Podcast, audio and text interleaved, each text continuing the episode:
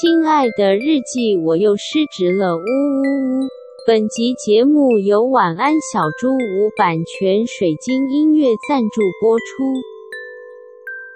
就在现在录音的此时此刻呢，我的 IG 收到一个陌生的讯息哦，来给你们看，好，我看看，一个帅哥，一个裸上身帅哥，哎呦，哇！我 真的刚刚收到，赶快朗诵朗诵。他 Mr. Zen，他说：“美女能问你一个问题吗？请问听众，我要回他吗？”你就说可以问，那问一次一千块。我说可以问，那我可以公布给听众吗？好，那你现在回他，你现在回他看会有什么效果？天啊，我们现在是实境秀了吗？Live podcast 要回什么、啊？也不是这样。我说，请说。突然变广播主持人，好，我就这样问，我回他，请说。哎、欸，对，但是我只是想要讲，就是这个人根本不是重点，因为重点是，我觉得我 IG 最近常常有很多这种 followers，哦，是哦，就是他就是一个单身男子，然后可能年岁跟我差不多，嗯，然后他就会加我，然后就私信我，就想要跟我聊天，然后我我就是。默默的都有个心情，觉得这肯定就是一个诈骗，一定是吧？对啊，是吧？都是啊。有人有被骗过吗？可能我不好看，所以我没有收到类似的讯息。我也没有收过。他就会寄给我，他说：“丑女可以问你一个问题吗？” 喜欢吗？喜欢一百分。对呀，我就我就很想要，就是我很想要，因为我从来都没有真的跟那些人聊天，我就直接把他删除这样。Uh, 但就是如果有听众，就是真的有身旁有类似的故事，比如说你们有跟他聊过天啊什么，我就很想知道他们到底是怎么，到底等下会怎么样？哦，你想知道他的目的是什么？对对对对对，就是有可能是骗财骗色骗色吧？我觉得骗财比较多吧？真的吗？我也觉得有可能应该是要叫你买点数吧。哦，对，我也觉得可能是骗子。哎、欸，我有一个大学同学，嗯、他就是，我觉得他可能是太专心在读书这件事情，嗯，所以他就可能对于社交跟人际没有那么热衷，甚至是有点少，嗯，对，所以他好像在我们大四的那一年，他就因为电话诈骗被骗了十八万，哦，哇，十八万啊！我现在听起来其实觉得十八万还算数目小。对，但是对于一个大学生来讲，对啊，我们那个时候最惊讶的其实不是他被骗，因为他真的是依照他的那个个性来讲，其实太容易被骗了。我们只是觉得很 shame，就想说你你是心理系，你居然还被这种很拙劣的手法骗，就是你你念那个应用社会心理学到底念去哪里？对，然后因为他就是那种就是很标准，就是很会考试跟念书，哦、但他可能因为就是生活经验比较少，嗯、所以他就比较没有办法呃把所学应用在生活当中。哇，这这也是心疼他、嗯。对，但但我们最惊讶其实是怎么会有个大学生户头里面有十八万被骗？好羡慕，好多惊讶的一个点、哦，真的。对啊，真的啊，我觉得就是如果有听众有类似的故事可以跟我分享，因为我相信一定会有人继续跟他聊下去。哎、欸，其实我我如果是我接到诈骗电话，我现在就是会蛮喜欢跟他聊天的。真的假的？对啊，电话吗？嗯，所以他会讲什么？他可能就会说，就是你是因为订购了哪一家电商的某某产品，哦、然后分期付款，对，然后就是你重复下订几百遍啊什么的，哦、就是说，那你要给我你的户头的资讯，我帮你取消这样。嗯、那我可能就会问他说，哎，可是我当初是刷信用卡，那你要我的银行户头干嘛？哦、这样，我就会面质他。不是，我想要，我想要听的是那种感情诈骗。哦，oh, oh. 因为我这些很明显都是感情诈骗呐，就是他的那个男生的照片都会就是很帅，嗯、然后他的那个 IG 的那个介绍，他可能会讲说什么什么公司的 CEO 这样子，嗯、然后他的那个 IG 的图片就会是比如说他 travel around the world 然后之类的那种，嗯、就是感觉很像要骗这我这种这种二十九岁还没还没就是结婚的单身女子这样子，啊、好难过，那我真的没经验。太丑了。好了，好，就是这个干话跟大家分享。失职日记是跟我们三个小杂宝一起聊聊职场生活的广播节目。失恋的时候会写失恋日记，失职日记的职是职场的职。我们每周会透过讲故事的方式聊工作大小事，聊那些年我们一起追的绩效目标，聊我们错付了多少青春在职场上。欢迎你们来到失职日记。欢迎大家来到失职日记，我是今天的主持人安吉，我是四七，我是涵涵。今天的故事主人翁是涵涵，涵涵去采风，Hello，我采风喽。而且今天的故事主题是安吉本人非常不会的东西，什么？沟通分寸。说到安吉不会，就是沟通，沟通分寸，做人的分寸。你好暴力的开门见山哦，好喜欢。因为我知道一定有很多听众跟我一样。就不要怕，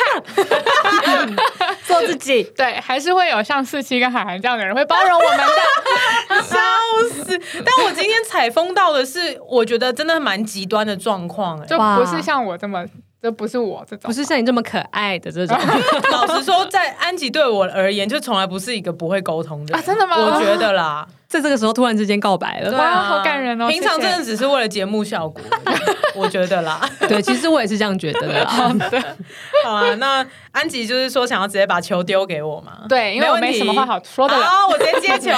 我抢球这样。好，然后呃，这个故事呢，我觉得我自己有很多想要跟两位讨论的地方，嗯嗯，对，所以我就先来跟大家分享一下这个时空背景，我采风到的。好。这个朋友呢，就是他在一个电商平台工作，嗯哼，但是那个电商平台不是说那种品牌电商，就是哦，我有个品牌，比如说就是化妆品，然后呃，我们的品牌就是会有这些是这些产品线，这样不是这种。嗯、那它的那个电商平台比较像是那种 B to C，然后你很多个企业都可以在上面曝光，然后去销售自己产品的那种。通路型的平台，哦，通路型的，对，就是有一点类似虾皮跟 Momo，、嗯、但我觉得比较像 Momo 跟 P。PC Home 那种、嗯嗯、就比较少那种啊，我自己是一个小卖家，然后我自己上来，而是都是那种企业，然后企业有自己的牌子跟他的产品，他想要上架来这边曝光。线上屈臣氏就的确是 B to C，哎，对对对，线上有点类似这样，但他们公司是那种比较小家的，所以我想说大家应该就比较没有听过这样子。嗯，但反正就是只要你是一个合法在台湾登记的公司，你就可以在这边上架你的产品，然后去曝光跟贩售，对、嗯、对，所以就是呃，如果你去申请的话，你就会有一个你的品牌跟公司的页面，嗯、然后那个页面下面就会有你主打的几支产品这样子，嗯。嗯然后呢，就是我这个朋友他他们公司有一天就是客服信箱，我我这边想要就是保护文字一下，嗯、因为这整个故事我们是有码掉的，然后、对对对，甚至整个产业跟什么形式的，跟他甚至是这个电商，我们也都有把它码掉，所以我觉得听众不用去猜，就是啊，也是也是，因为老实说，这个通路 就是可能就是台湾就那几家，但真的就。不用去猜，不是不是对，就不用去猜，对对对，就是听故事就对了，这样、嗯、没错。我们我们通常去采风的故事，都会为了要保护当事人，对，对，所以会。改变一些产业啊，嗯、或者是就是 A 换 B 啊，但是有点用比喻的方法这样，嗯，嗯，你就当听一个虚构的故事就对了。嗯、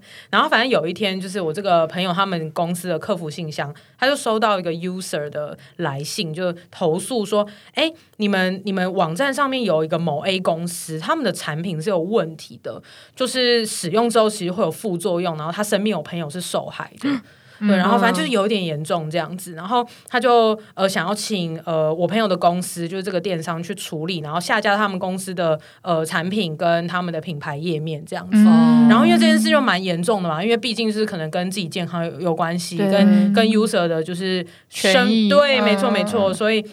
他们公司就有蛮认真去查证，嗯哼，然后就诶、欸，就查了一下，就发现说，哎、欸，这家公司可能就是那种空壳空壳公司啊，就是有类似名字的很多家，然后就是都同一个负责人，然后登记很多这样子，哦，然后就知。查到就是之前也有蛮多跟消费者的一些纠纷跟诉讼，嗯，所以就觉得啊，那这个应该不是空穴来风，应该这个检举是 make sense 的，嗯，所以他们呃高层就决议说，OK，那我们就下架这个公司的品牌业跟他们的产品，嗯，听起来都蛮 OK 的嘛，对不对？嗯，就是一个蛮合理的，可能在网络的公司都会遇过类似的状况，嗯，然后呢，正式的故事来喽，就过了两三个月，就一样同一个 user。对，然后是同一个 user，他又来投诉了 B 公司，然后他说 B 公司的经营道德有问题。哦、他这次讲就不是什么哎，产品用了之后什么有瑕疵啊，或者是怎样，他就是说直接讲说，哎，你这间公司就是呃媒体上面就有报说，就是他有一些经营道德的问题，然后。他做的产品跟他的事业，其实有点游走在那种善良风俗的灰色地带，嗯、可能就是有点物化女性啊，哦、或者是可能跟一些就是新三色的东西有关啊，嗯、这样子。然后他又有说，就是哎，他们就是这间 B 公司就又有剥削劳工。就是他，他又说自己身边有朋友去应征，然后就是去进去做了几个月之后就有受害这样子，嗯、就是可能嗯、呃，就是呃劳劳工环境很不好啊，然后可能加班没加班费啊，嗯、反正就是没有被好好对待就对了。所以他就会觉得，就是我朋友他们家的这个平台，怎么可以让这种公司上架他们的品牌业，然后怎么可以在这边贩售他们的这个有点违反善良风俗的产品？这样子，就是平台没有做到把关的责任。对对对，他就有直指出这件事，嗯、他就都都是写 email 这样，嗯、然后他就说，我对你们平台真的真的超级失望这样。嗯、然后我这边因为这个故事其实有点长，因为其实直到现在，我朋友他们公司都还在处理。这件事情，嗯、就大概有一两个礼拜了，嗯、就是他们跟这个 user 之间是密集在在沟通的，通，然后，嗯、所以我就为了不要太冗长，所以我就有稍微整理一下，我自己会觉得这个 user 的行为比较需要被讨论的地方。嗯。对，因为其实大家听这个故事到现在，应该就可以知道说，哎，的确，平台真的在把关上面是有一点疏忽，或者是有改进空间的嘛。对对，但是其实我今天想要讨论比较像是这个 user 的行为，我觉得有点太极端，而且会让人家觉得有点不舒服。嗯，对，我蛮想讨论这个的。那我就先讲几个我采风到的他的一些事迹，这样子。好的，好。首先，他是直接寄信给老板。直接寄给 CEO 的那种，没错，因为大家还记得吗？刚才我说他第一次投投诉某 A 公司的时候，是一个善的循环的，对对。对，他也帮助就是呃我朋友的公司就发现说，哎，有这样子一个不太 OK 的厂商，所以那个时候 CEO 就为了要表示他的诚意，就有用他自己的 email 回信，嗯、对，然后反正这个这个 user 他就取得了就是这家公司 CEO 的直接联络方式，然后刚 one on one。没错，就直接说，我想要跟你 booking 个 one on one，walk and talk。对，没错，反正就是他这次就是直接寄给创办人就对了，他就直接寄给 CEO 就说，就是你们这个某 B 公司你怎么可以这样子啊？他的这个就是媒体就是很多网络报道，他就是有问题的啊！我真的对你们很失望这样子。嗯、而且他呃有第二个我觉得不太 OK 的是。他用那种命令式的口气在写这个信，因为我朋友是有直接把信分享给我看的，嗯、然后就是那个口气，就是真的会说，我会，我希望就是在下个礼拜之前，我就可以看到你们出。哇，他 assign 耶，对他 assign 对方的老板这件事情，有点威胁的感觉，有一点威胁，对，所以就是，而而且他在那个信上都会用红字，然后很大很大的红字，就 highlight 这个命令式的口气。它里面有写到说，如果你们不下架会怎样吗？有，这就是我之后想写的。啊、而且他之后啊，就是还寄信给他所有他查得到的这间公司员工的 email，他寄给所有人。哇！因为有些电商他们不是都会自动化行销，嗯、所以就会有一些嗯，可能 marketing 部门的伙伴他们的 email，、嗯、他们就会。呃，去设定说，哎，你重复阅读这个品牌页，我就要寄一封信给你。然后他就会去收集所有他收到的这间公司的员工的 email，然后就寄给所有人。哇！然后那个口气就是说，就是现在都已经礼拜四的早上十点了，我怎么没有看到你们把这间公司的产品下架呢？嗯，然后就是用红字寄给所有人，然后加上威胁。那他的威胁可能就会是说，就是我希望我在下午几点之前，我就可以看到这件事情结束，嗯、不然的话，我现在其实也有一些线，或者是我也有跟我朋友去、哦、告发媒体吗？对，他就说我想要把这件事情闹大哦，哦然后我就觉得。就蛮不客气的，嗯嗯，而且就是呃，大概就每十二个小时左右，他就要再寄一次信来催，然后就会都用红字去 highlight 说，就是现在是几点几分，嗯、然后现在是礼拜几，那为什么我没有看到你们做某某某事、某某某事？嗯、然后后来就是我朋友他们公司其实。真的经过讨论之后，就决定要把产品下架了。嗯嗯，对，因为呃，的确网络上是查得到这一间某 B 公司是有一点状况的。但是他们就是下架产品，然后去从后台去呃封锁他们在这边销售的功能。但是那间 B 公司的公司介绍还在这个网站上，嗯，他们就没有把它拿下来，只是把产品跟贩售的功能拿下来。然后这个 user 就是又再寄一次信过来，就说我有看到你们把产品下架了，但是你们怎么可以把这间公司的介绍留在你们网站上呢？嗯，然后我真的觉得对你们很失望这样子。然后我觉得就是我自己啦，我自己觉得做最过分的是这件事，就叫做。他其实不只是在讲说我对你们平台很失望，他在某一封信里面就有补了一句话，我真的觉得蛮过分。就是我其实又打听了一下你们公司，然后跟你们公司的经营状况，你们创立大概就几年，然后就我所知，你们也还在烧钱的状况。所以我在想，会不会是因为你们舍不得这这个脏钱，所以你们要跟就是道德有问题的公司为伍呢？然后这整段话就是红字，OMG。我就会 真的是觉得，而且他都会直接去署名说嗨某某某，然后那个某某就是公司的 CEO，OMG，对我就我就整个觉得哦，公司 CEO 是不是有在哪里处处留情？天哪，又是一个大明湖畔的下雨，然后我我整个就会觉得说，就是。怎么会这样啊？就是你、嗯、你你你你的讲话怎么会这个样子？嗯，然后有点制造了一个恐惧的氛围在他们的公司里面。对，然后就是我朋友他就跟我讲说，其实这整个礼拜就是大家都被搞得有点烦。一来是觉得、啊、靠，如果这个人他真的就是去发一些什么。PTT，然后说什么爆挂什么的，嗯，那他们又要来出来处理这个公关上的状况，我觉得不一定会到公关危机，嗯，但是我觉得一定是要处理，对，至少要去处理，就会觉得有点烦，嗯，然后就是呃，这中间其实他们也有试图去跟这个 user 沟通，说他们的想法，但这个 user 好像他就一直都没有办法满意，就是又又回到那个 我怎么做你都不满意的状况，然后然后反正就是我自己有。标注了几个就是值得讨论的地方。嗯，首先第一个就是我朋友有跟我说，那个 user 他一直用他自己是一个捍卫消费者跟劳工权益的斗士这件事情，在他的信件里，而且他就写的很清楚，他就会说没关系，你们再不回我，我我也不会放弃的，因为我我是站在广大劳工跟消费者的立场，我会持续不断努力这样子。他就把自己就是。无限上纲到一个有点类似社会运动的领袖，他的身份是什么啊？哦，接下来就要讲了，他的身份是一个持续待业中，想要在电商领域发展的一个人，这样子。那为什么会知道呢？因为很有趣的是，他在就是寄 email 的那个签名档，他都会直接在签名档写说他在呃 seeking for opportunity。哦，可是他的电商领域发展，他是想要当什么？不知道，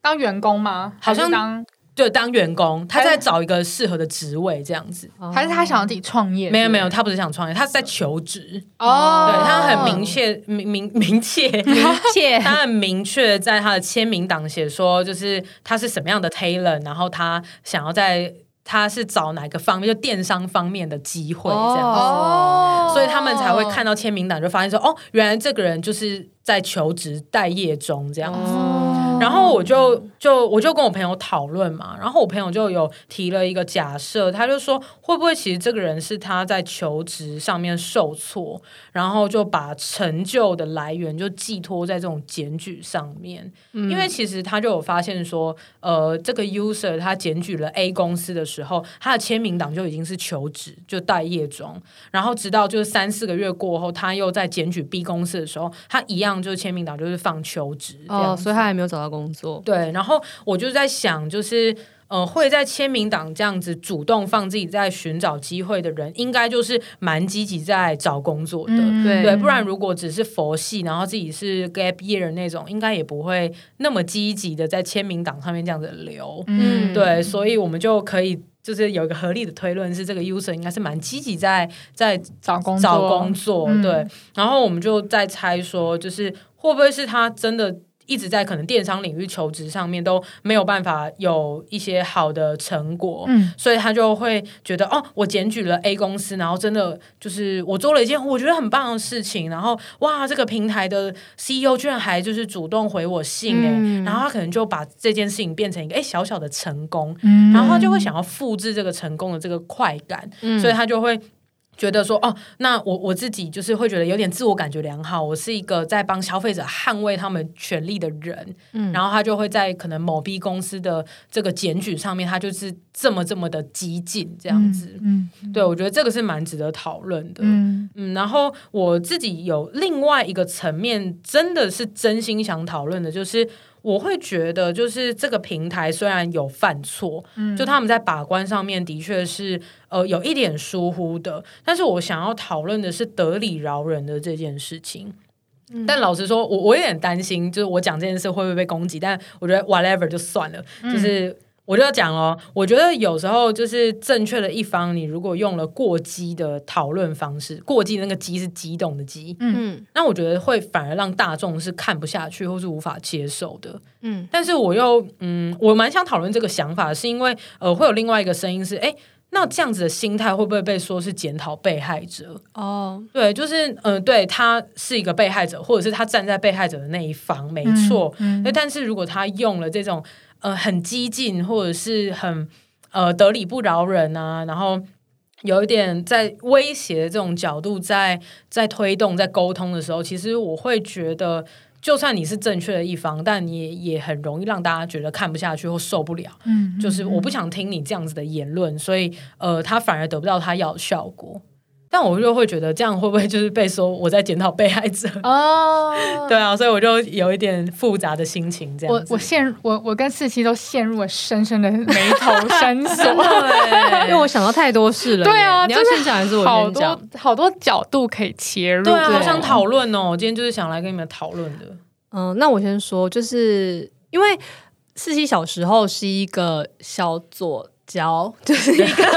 哎，可以科普一下左交吗？啊，反正总之我我我大学的时候是一个很很很愤青的人，就是刚好我们大学的那哦，天啊，又要再讲我的年纪了。总之那个就是发 before 三一八发生以前的事情，那阵子还有非常非常多的拆迁案件啊，然后各种的抗争，然后就反正也有很多两岸的事情、国际的事情，然后、嗯、对，然后乐生案、对乐生案、大湖案，对，差不多那个时候，然后所以其实。就是我，我当年还蛮热衷于这些事情的。那所以，关于呃，怎么样才叫做合理的表达你的主张，然后怎么样会是过激的，怎么样让让社会接受你的诉求？其实这种事情是小时候我们会一直在反复辩证的主题。然后也的确像你说的，就会有那种，那你是不是在检讨被害者？难道我们我们要争取权益，我们还需要温良恭俭让吗？对对，其实我就是自己很纠结 这个哎、欸，所以这件事情其实是蛮常被讨论的。然后，但。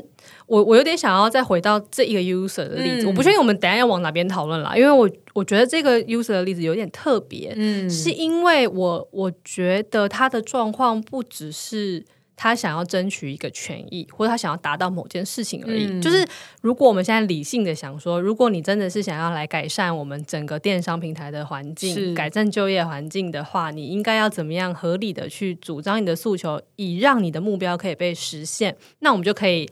用一些技术面的事情来讨论这个事，是的，是的。但是我觉得他的这些行为好像不一定只是为了他最后这个目标。我觉得没错，就是他在做这件事情的时候，他其实也在满足他自己的成就感，对对对对，虚荣心或甚至是安全感。对对，就是他透过他的力量的展演，我们会这样说，他做这件事情，他威胁你，然后或是他得到了回应，他。做这件事情本身就是他的目的之一了啊！对对对对，对，但当然他的起心动念可能还是一样，他的确觉得这件事情不应该发生，所以他要去做。但是他在做的那个过程，他其实还是有被嗯，比较粗俗的说被爽到。但是总之，他做这件事情的过程是有带给他一些一些安慰安慰的，嗯，对，所以他才会。用这种比较不理性的方式去处理它，因为越不理性，他能够得到的那一个安慰，可能其实反而越大。哦，或是同意哦。对，或甚至是他可能没有想那么极端，他纯粹只是他根本就没有在理性思考，因为他的那个想要被关注的那个压力已经大过了一切，所以他没有在、欸、我超同意他想要被关注，因为还有一件事是，他会去回每一封这个公司寄出的自动信件，哦、对，几乎是每一封这种自动化的电子报。因为我觉得他看起来已经就是刚刚回到四七有讲的，就是他不是选择用技术性的方式来讨论。嗯、那我想的是，他可能连这个技术都没有。对，有可能，有可能，就是他没有能力去思考，说可能是有一个技术性的方式可以解决的。哎，我觉得这个是一个很好的观点。他可能甚至没有那个思维的能力，或者是高度去想到这件事。我觉得也不要说高度啦，我觉得是一个他人生中可能没有体验过这些事情，嗯啊，可能有点太 junior 的那种感觉。对对对，懂，也是的确有可能。对，所以变成是他只能够以他所知道的这个方式去得到关注。嗯、那因为他的目标本身其实就是非理性的，因为想被关注这个情情感是很不理性的，真的。所以你要跟他认真的讨论说，可是你这样达不到你的目标，这其实就完全没有对上那个频率，因为他本来要的就是被关注。而已，嗯，对啊，所以我觉得好像要分成这几个层面，我们会比较好知道说我们现在想要帮他解决什么问题，或甚至我们这些东西全部都不讨论也没差，我们也可以讨论，身为一个公司，你遇到这种的时候怎么样自保？哎呦，但我想要延伸继续问下去，我们就继续讨论下去。可以啊，好啊，可以。想要被关注是不理性的吗？哦，这个是很好的问题。哎、欸，可是不理性这件事情。我们可以不要说不理性，要我们可以说它是一个非理性，或者它是一个感性的诉求哦，对，因为我觉得不理性有有一种贬义在，对对对对对对对。但的确，想要被关注这件事情，我觉得它是一个情绪面的需求，同意同意，它是一个感性诉求。对。对，就是人生而为人，本来就有一定量的被关注的需求，对啊，而它是感性层面的。那他的感性诉求需要有一个企业来给他，有可能呢。或者是一个问题的所在，或者是一个社群这样子。对，嗯嗯，他可能没有其他地方可以去获得他想要的关注，所以他只好透过这种方式来得到。嗯，的确，因为就是我觉得可以回到安吉刚的那个一个推测，就是他可能甚至没有能力去用技术来处理这个问题。嗯，真的超同意的哎，因为如果他。是这样子一个状况的话，那呃，如果是这样子的假设，那很有可能他真的就是完全出于自己的情绪的需求，然后才对我朋友这家公司去做这样的行为。嗯，对，嗯嗯。然后我觉得这个再再继续往下合理的点，就会变成说，你朋友的公司当然就是会怎么做都做不到他的需求。没错，因为身为一间公司，或者是身为任何一间公司的员工，是不会想到自己要去处理可能。呃，消费者的情感需求的，嗯，对，对，对，嗯，应该说是会有一些情感上的诉求，是你可以透过产品或是公司的愿景去达到的，嗯，但是这种很 personal 的 自我成就的问题，对对对对对。啊，而且甚至我我朋友他就是跟我闲谈的时候，他就有说，他们公司的人其实。就有一个念头是，这个人是不是真的疯了？哦，对，然后因为我是心理背景的嘛，然后我觉得他的确有可能是需要一些心理健康上面的照顾，因为他我们就推测嘛，就如果他待业这么久了，那他可能也真的是很想要有一个机会来好好尝试，不然他不会把他的焦点都放在可能除了产品的问题以外，他也会把焦点放在所谓的劳工环境等等的。嗯，所以我在想，他会不会是可能。蛮无助的，嗯、但是他的的自尊的考量又不允许他把这个无助去归咎于自己的没有能力，嗯，所以他就把这个自己找不到工作这件事归咎到啊，这都是劳工环境的问题，嗯嗯，对，然后这都是这些电商公司的问题，嗯、所以他才会去提出说，就是这样子有问题的公司，我们都不应该让他在台面上这样子，嗯嗯，哎、嗯。欸，那。其实我听完之后，在此我想要稍微转一下我们的讨论的议题，嗯、因为 因为其实我觉得我们还是不了解这个人啦，说实在的，就是我们其实不太知道他的背景是怎么样。嗯、那我我我刚刚就是回到我刚刚讲的，就是到底企业要怎么样面对这个问题？嗯、因为刚刚你讲到说，的确有些企业他会用愿景的方式，或者是他产品的确改善了很多人在感性上面的需求。嗯，对，那。企业可以怎么样拿捏这个分寸？嗯、然后当企业遇到这样子的问题的话，怎么可以跟呃，可以怎么样跟这样子的状况沟通，或者是去互动？这样，嗯，哇，好难哦。嗯，会不会是又回到那个之前有某一集讲到那个情理法跟法理情，会吗？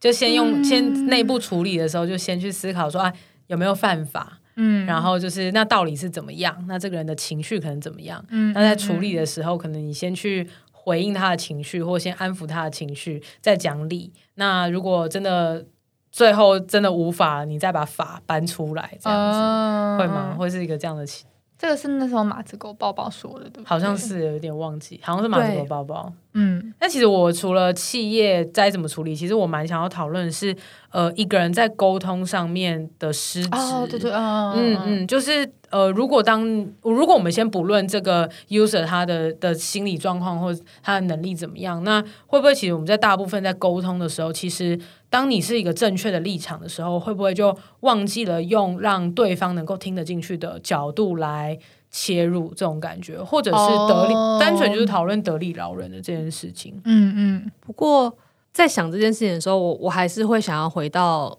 我刚刚比较执着那个点，就是你在做这件事情的时候，你到底是出于什么样的心态？嗯。因为如果我现在的心态其实就是我想要被关注，我想要被肯定，我想要大声说我的想法，嗯，我想要被看见的话，那我其实完全没有办法去想说。我要怎么样让对方可以接受我的想法？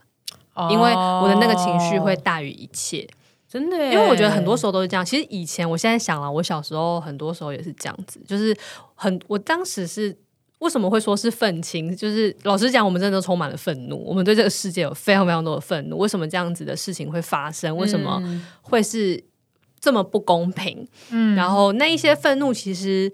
我我觉得呃有那时候有些大人会说，你们这些小孩就是因为你们自己生活过得不如意啊，然后就是你们自己没有得到成就，所以把你们成就放在这些社会运动上面，投射在社会运动。那时候我们听了这种话都会非常气，就觉得可是你看不到那么多人在受苦嘛？然后你现在来讲说这是我们的家庭的原因吗？是我们什么的原因吗？然后怎样怎样怎样，然后也是会继续对他们生气。可是长大以后来看，的确我们当时有非常多的愤怒，然后那一些愤怒其实很多时候是来自于我们。呃，我们看不见全局。哦，就是我我自己觉得，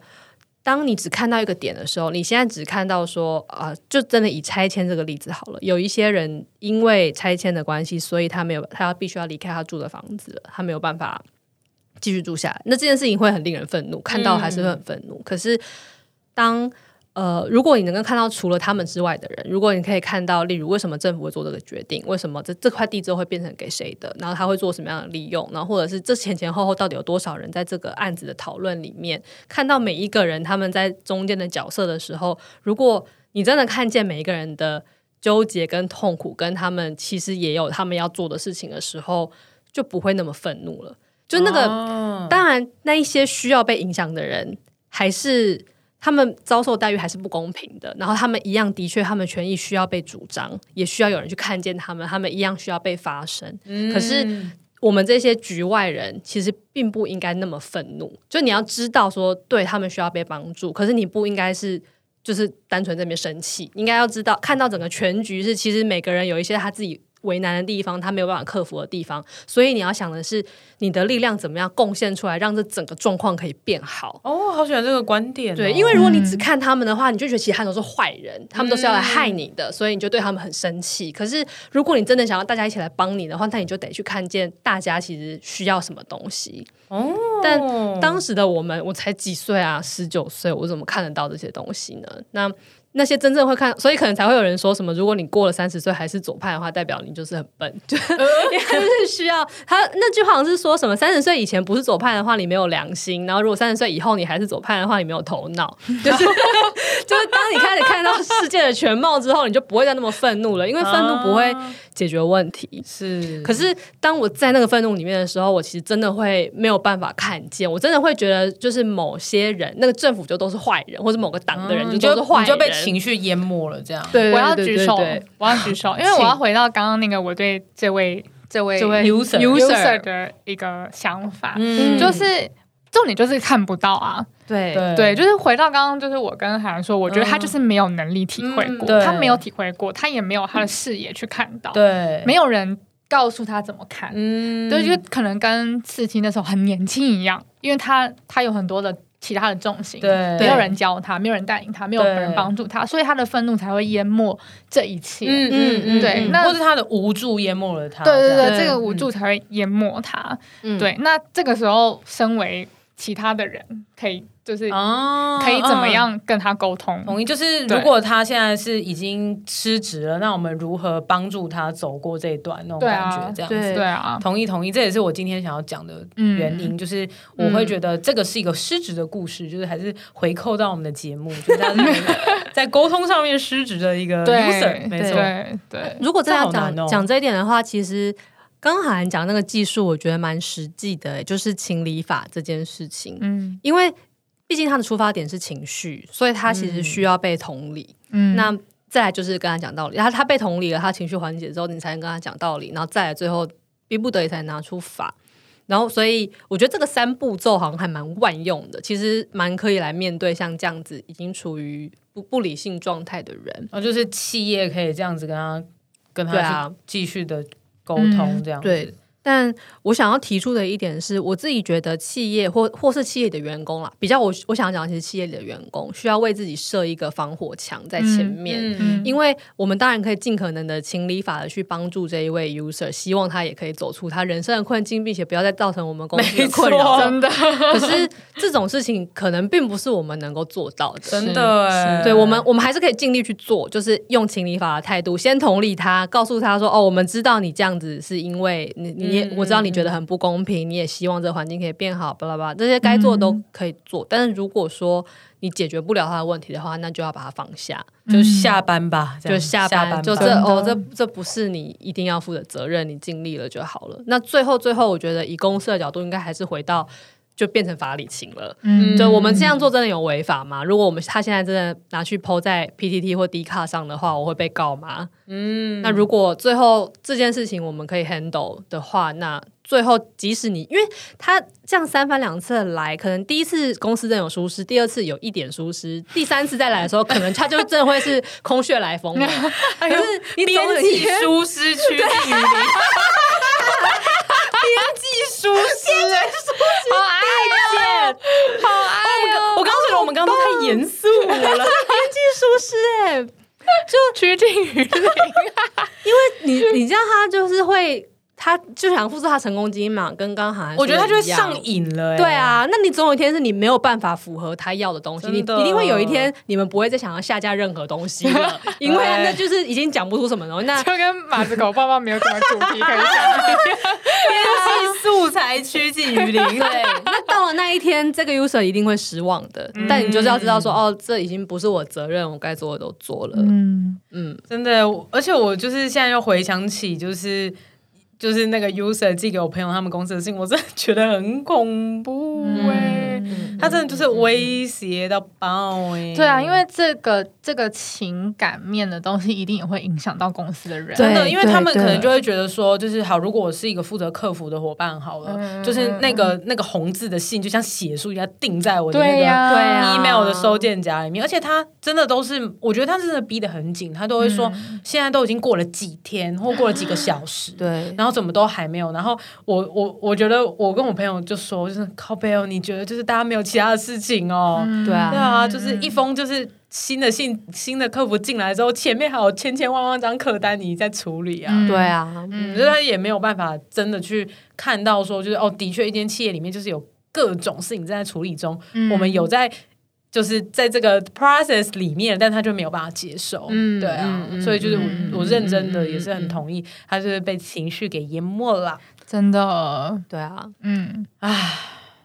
只能说希望在面对这种事情的时候，大家都。就给彼此也保留一点理性的空间，也不要被这个 user 牵着走。因为其实我觉得客服真的是一个蛮情绪压力很大的工作。如果听众们有客服的话，应该很可以感同身受。因为这些使用者的情绪就是会毫无节制的泼洒在你的身上，真的，那就是要适时的为自己设下一些防火墙。嗯，而且不只是 email，可能有些时候是打电话，哦，电话真的很可怕，哦，真的，哦，真的是会疯。我之前在剧场的时候，因为我之前。在剧场工作嘛，我有时候会站前台，就是要在前台收票啊，然后或是要发节目单、收问卷这些的。然后我曾经就是在有一次节目散场的时候，就有一个一个太太就是冲过来对着我大骂，就说你们这是怎么做的？然后就是骂说，呃，如果你们说这